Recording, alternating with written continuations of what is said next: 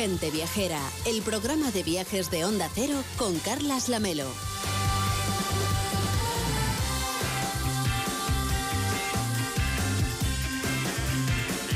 A las 12 y 9, las 11 y 9 en Canarias y con Víctor Herranz. ¿Qué tal, Víctor? ¿Cómo estás? Buenos días. Muy buenos días, Carles. Bueno, esta semana Onda Cero está presentando su programación nacional en Andalucía y por eso Gente Viajera se emite hoy en directo desde esta Casa Colón, en Huelva, una semana de radio que se realiza gracias a la colaboración de la Junta de Andalucía.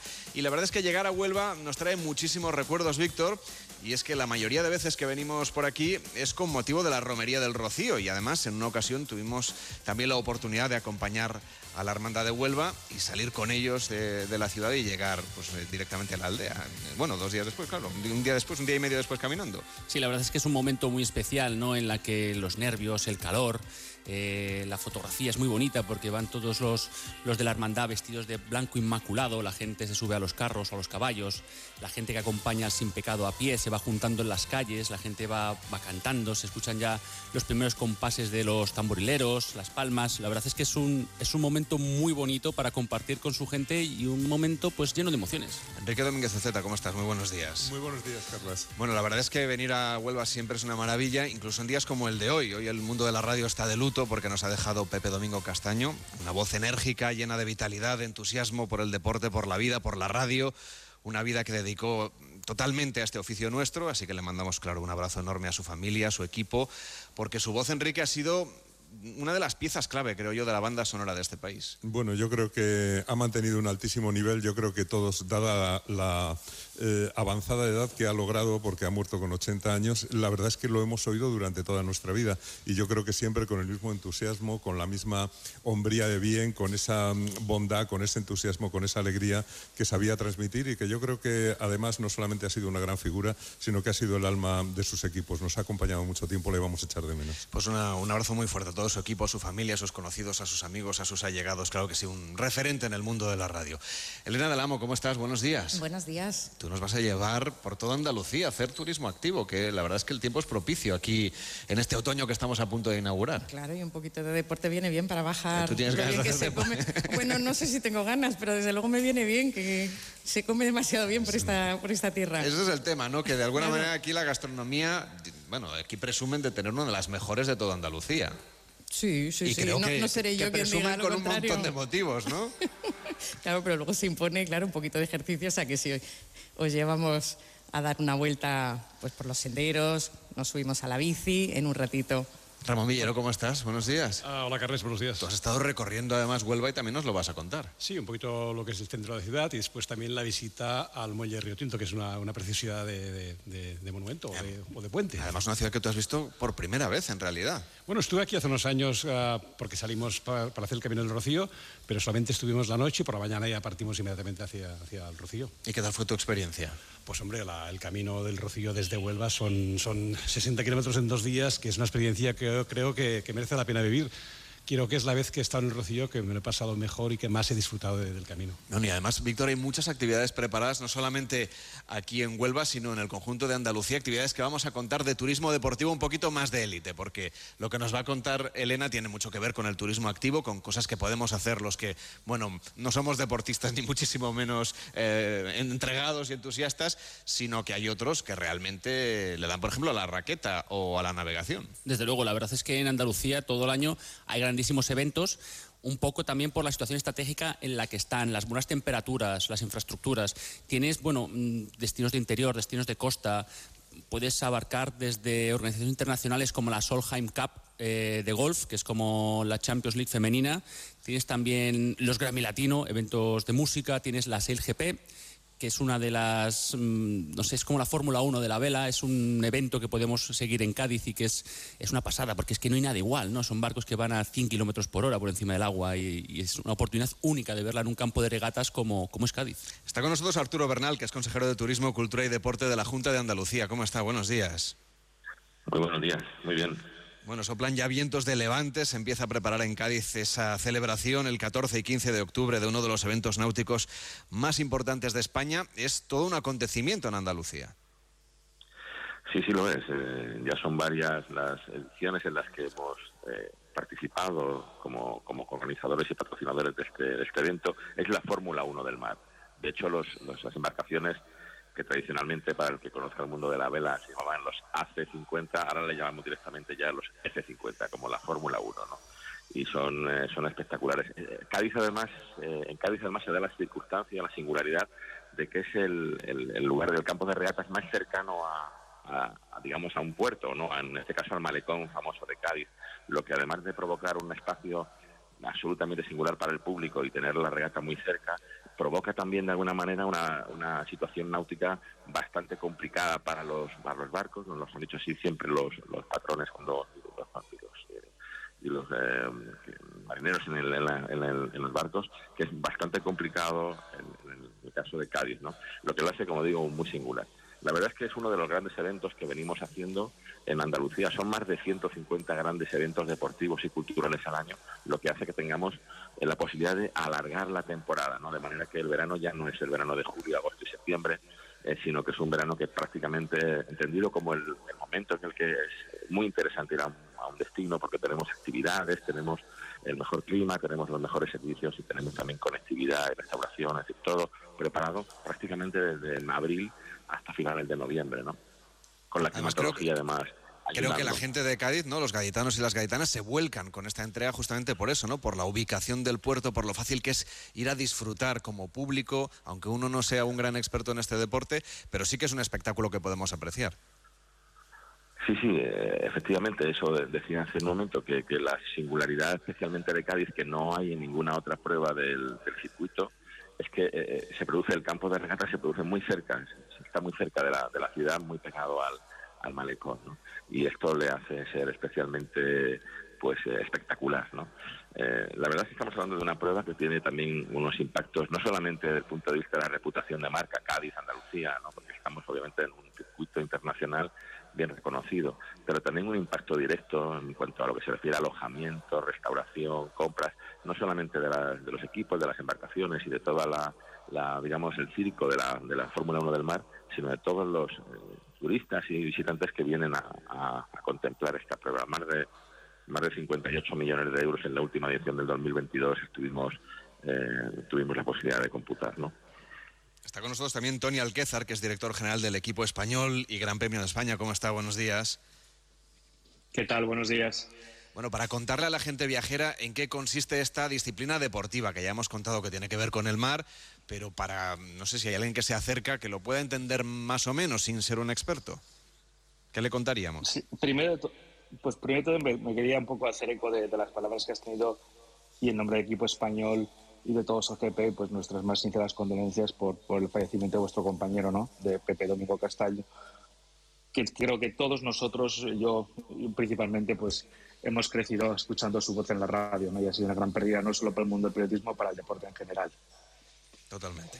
Eh, dicho, es, dicho esto, dicho esto eh, sí, al final, eh, como, como estaban diciendo, pues es realmente es la Fórmula 1 del mar. Es un espectáculo increíble donde 10 embarcaciones que representan 10 países competimos. ¿no? aquí es una competencia increíble. Es como la Fórmula 1, tenemos choque, tenemos drama, tenemos, eh, dijéramos, eh, las carreras que mucha gente pues pasa muchísimos nervios porque tan pronto estás en un momento primero como de repente haces un error, hay un cambio de viento y terminas y vas el último. O sea que no como es, es, una, es un evento que la gente cuando venga a verlo es pura adrenalina. Entonces eh, es algo que realmente al estar tan cerca del mar la gente lo vive, eh, lo vive mucho y la prueba de ellos es un poco lo que tuvimos en Cádiz, eh, que hemos hecho el récord de toda la temporada con más de 140.000 personas durante los dos días que han, que han visto el evento.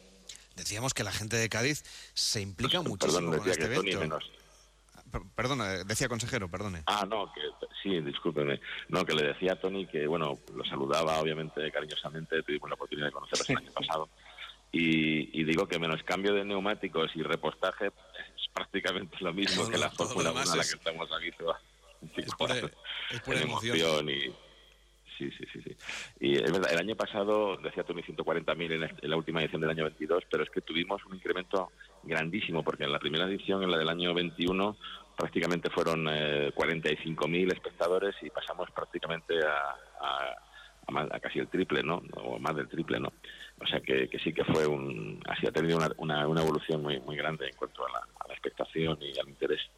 Decía Tony que eh, la gente de Cádiz se, se vuelca completamente. De hecho, los bares del municipio abanderan de alguna manera, ¿no? Apadrinan a los equipos. ¿Cómo funciona? Es decir, ¿cómo es esta iniciativa tan popular? Así es, bueno, al final Andalucía y sobre todo en el Cádiz en particular tiene, tiene magia, ¿no? Y tiene un arte especial. Entonces es algo que solo hacemos en este Gran Premio. Eh, nosotros lo organizamos y empezamos el año pasado, eh, gracias a, nuestro amigo Ramos, que es nuestra persona local que está trabajando allí todo. Y lo que estuvimos trabajando allí era pues exactamente esto, pues cada bar de alguna manera adoptaba a un equipo de la competición, desde su equipaje, desde sus camisetas, etcétera, y un poco, pues, eh, era el bar el punto de reunión, ya no solo del equipo que iba, sino todos los aficionados de ese equipo somos 10 equipos de 10 países diferentes, somos 10 naciones. Entonces, pues bueno, uno estaba con el equipo suizo, otro estaba con el equipo alemán, otro con el equipo americano.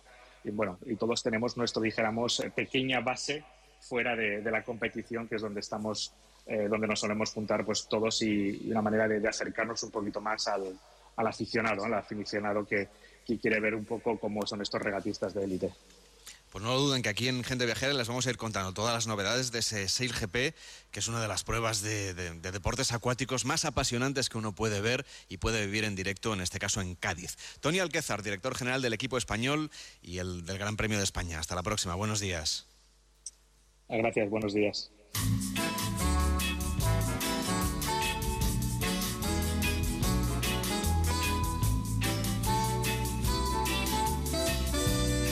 Andalucía tiene una extensa oferta en todos los campos del turismo y ahora que vamos camino del otoño, cuando las playas ya no son el principal atractivo, sigue teniendo una colección de destinos verdaderamente maravillosa, sobre todo en el campo de la cultura en el que a menudo nos movemos. Así que Enrique, te toca la difícil tarea de describir toda una comunidad que es enorme, es un universo para conocer bien Andalucía, es realmente todo un reto para los viajeros. Hay que venir muchas veces. Hay que venir muchísimas veces. Sí, es muy difícil conocer Andalucía en su conjunto, es muy grande, te puede llevar mucho tiempo, pero es una comunidad eh, realmente más extensa que muchos países de la comunidad europea. Y a pesar de lo grande que es, no tiene yo creo que ni siquiera un rinconcito que no tenga interés. Es muy bella, muy seductora en todas sus provincias, una por una, y eso desde luego no es normal. Te puede gustar más una provincia que otra, puede ser más completa, pero es impresionante la cantidad de patrimonio que reúne y seguramente es la comunidad española para que la búsqueda de la belleza yo creo que tiene más importancia en la vida cotidiana, su admiración por la belleza humana, por el arte,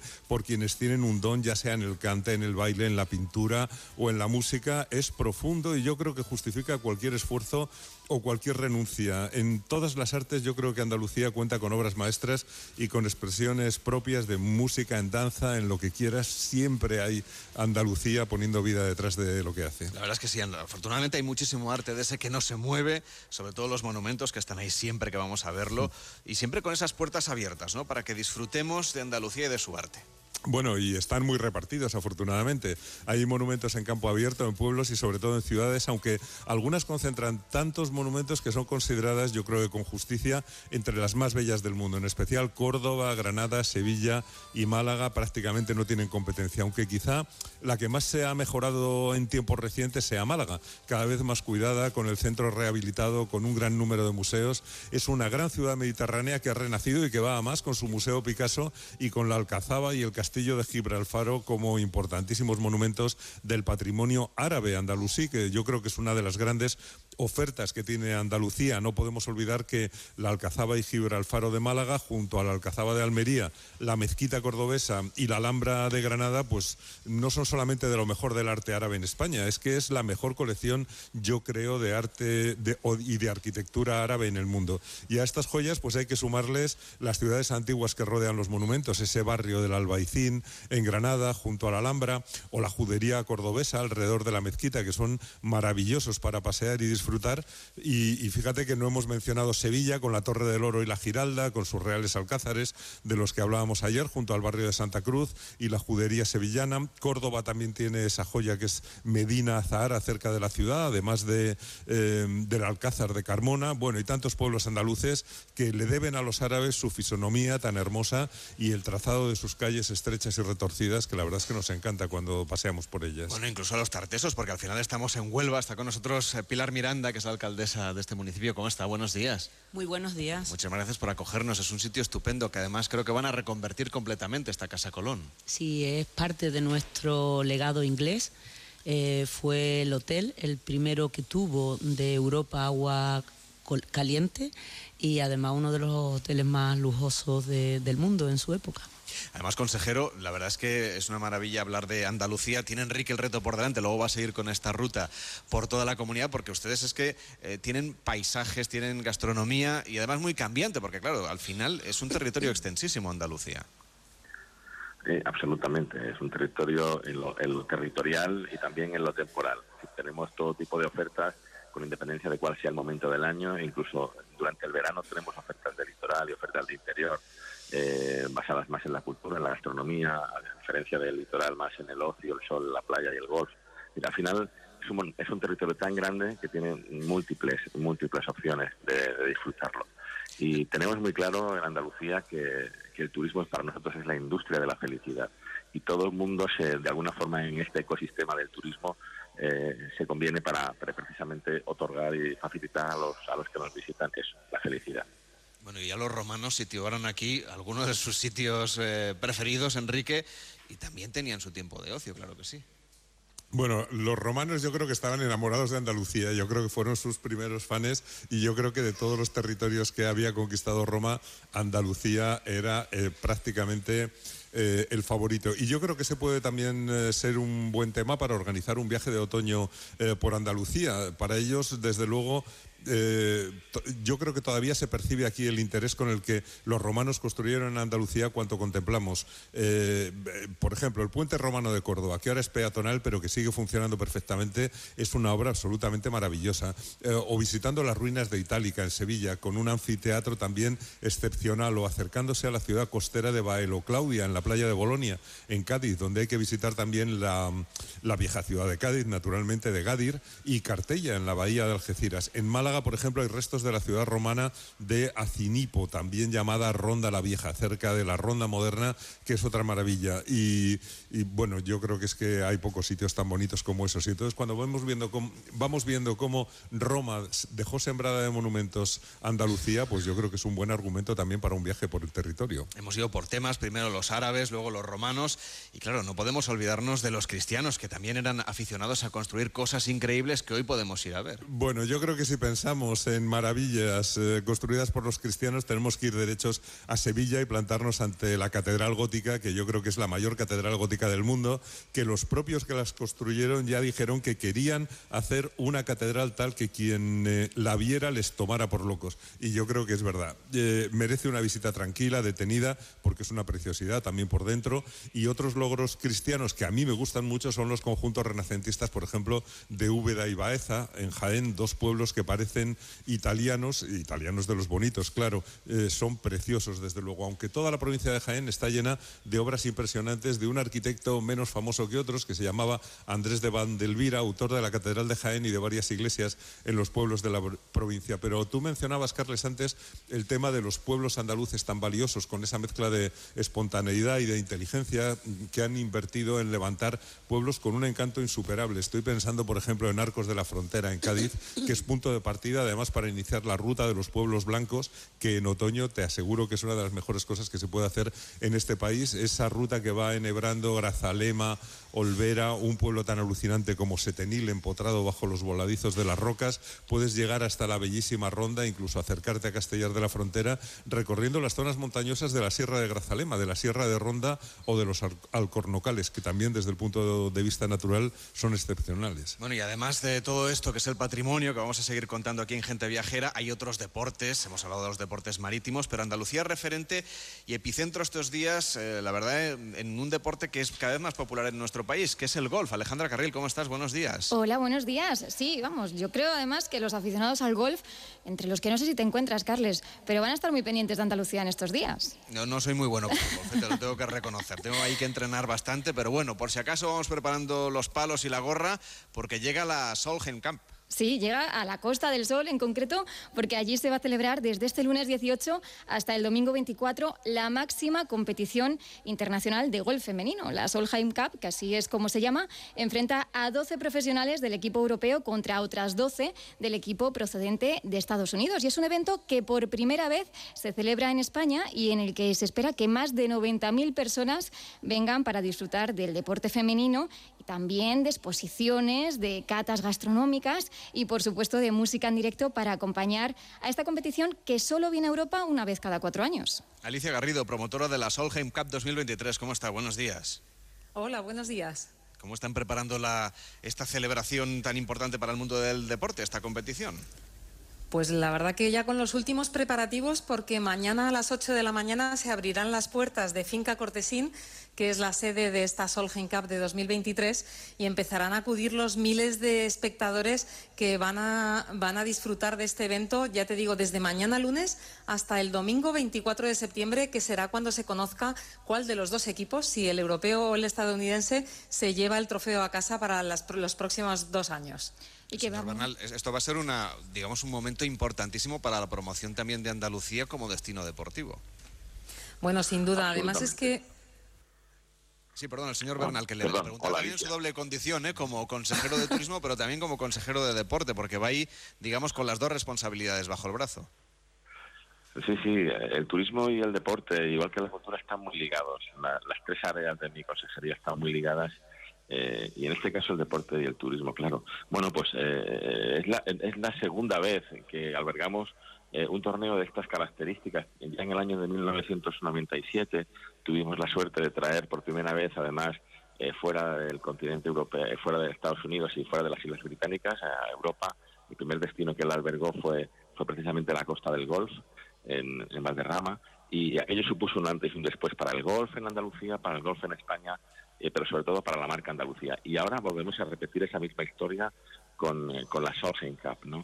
Y, esperamos que se produzcan los mismos los mismos efectos positivos. Todavía son perceptibles aquellos efectos que hace 25 años se dieron con la con la Ryder Cup en, en Andalucía y, esperamos que la Solgen también eh, repercute igualmente, no solamente en incrementar el número de jugadoras, ¿no? que es un, es un objetivo muy importante que tenemos en la consejería. Eh, el deporte femenino está apuesta, está en nuestro punto de mira y he de decir que en el caso de Andalucía, de las 50.000 licencias federativas que tenemos en golf, más de 13.000 son, son, son mujeres, es decir, un 26,4% de todas las, las licencias. Y esto es el mayor porcentaje que se da en cualquier tipo de deporte que en cuanto a participación femenina que se da en Andalucía. Y creo que es algo notable. el deporte de golf es fundamentalmente femenino. De hecho, el 60% de los nuevos jugadores que, empiezan a jugar al golf son mujeres. O sea que estamos encantados de que a partir de este momento, y la Solsen será un antes y un después también para, para Finca para Málaga y para Andalucía, eh, vamos a ser referente del golf femenino eh, mundial y queremos que, esto sea un gran legado para nosotros. Además, Alicia, además de la parte deportiva, la Solheim Cup cuenta con exposiciones, con jornadas gastronómicas, con conciertos que van a poder disfrutar quienes se acerquen por allí, no sean deportistas de élite. Efectivamente, sí, porque en esta Solheim Cup lo que buscamos es mostrar al mundo entero la grandeza de Andalucía, no solamente a nivel deportivo, mostrando los espectaculares campos que, hay concretamente aquí en la, en la Costa del Sol, sino también toda la, oferta cultural que existe, con lo cual le hemos dado mucha importancia a todo el aspecto gastronómico, eh, tanto en el campo de golf como fuera, que va a haber cenas gastronómicas para todos los turistas que nos visiten. Y vamos a tener también una exposición de trajes de flamenco eh, a cargo del diseñador Manuel Fernández. Vamos a tener música en directo por las tardes. Eh, en fin, vamos a tener un sinfín de actividad cultural para que el turista extranjero que venga a visitarnos por primera vez a Andalucía y nos descubra gracias a la Solheim Cup, diga, madre mía, lo que me he perdido hasta ahora. Y que rápidamente empiece a reservar sus siguientes vacaciones también en Andalucía. Alicia Garrido, promotora de la Solheim Cup 2023. Que vaya todo muy bien a partir de mañana. Buenos días. Muchísimas gracias. Thank you.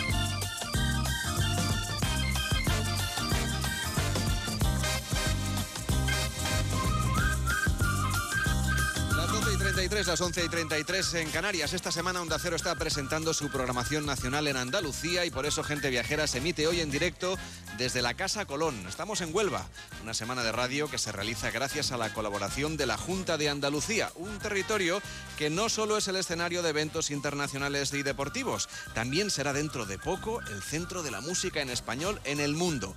Por primera vez en su historia, los premios Grammy Latino se van a celebrar fuera de los Estados Unidos y el lugar elegido para coger esta edición nos pilla muy cerca de Huelva, Alejandra. Sí, es un hecho histórico dentro de estos premios que reconocen a las mejores canciones y artistas de la música latina. De hecho, este año se celebrarán en Sevilla. La ciudad ha sido la elegida para coger una edición que llega ya a su número 24 y es, como decías, la primera vez que se celebran fuera de Estados Unidos. Todo un hito para nuestro país y, bueno, en concreto para Andalucía. ¿Y qué día tenemos que apuntar en el calendario para no perdernos esa gala de los Grammy Latinos? Mira, apunta, es el jueves 16 de noviembre. Ese será el día en el que artistas internacionales y, por supuesto, de nuestro país desfilen por el Palacio de Congresos y Exposiciones de Sevilla, aunque los actos empezarán antes. De hecho, el miércoles pasado, desde el Real Alcázar de Sevilla, se anunciaron los eventos que tendrán lugar no solo en la ciudad, sino también en Málaga y en Granada. Empezaron este viernes, hace unos días, el 15 de septiembre, y lo hacen dos meses antes de que se celebre la entrega de premios. Dentro de la programación está prevista la celebración de conciertos, de homenajes al flamenco y galas, con la que, bueno, pues tendrá lugar un día antes de los Grammy, en la que se reconocerá en esta ocasión a Laura Pausini como la persona del año. Bienvenido si repasamos la historia de estos premios podemos ver que artistas como Juan Luis Guerra o Residente son los que más Grammys latinos han conseguido, cerca de 30. Y dentro de nuestro país hay nombres como Rosalía, Zetangana, Enrique Iglesias o Paco de Lucía que también han recibido el galardón, aunque sin duda nuestro mayor representante es Alejandro Sanz, que tiene ya 24 nada menos.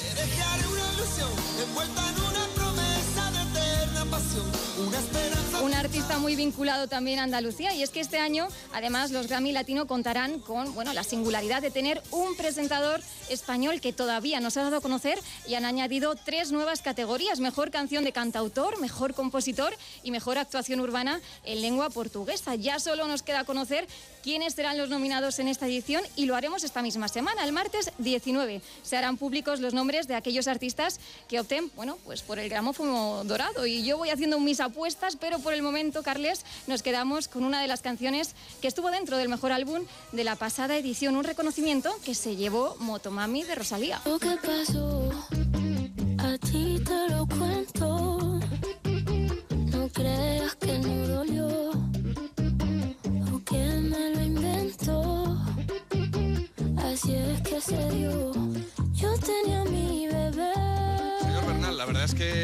De acontecimientos globales que tienen lugar en nuestro país siempre es un motivo de satisfacción, de orgullo, pero ustedes han viajado recientemente a Nueva York para promocionar Andalucía en Estados Unidos, es decir, hacer las cosas en los dos sentidos, que vengan los americanos aquí y que los andaluces vayan a, a- a Estados Unidos, a Nueva York en este caso, a promocionar esta tierra.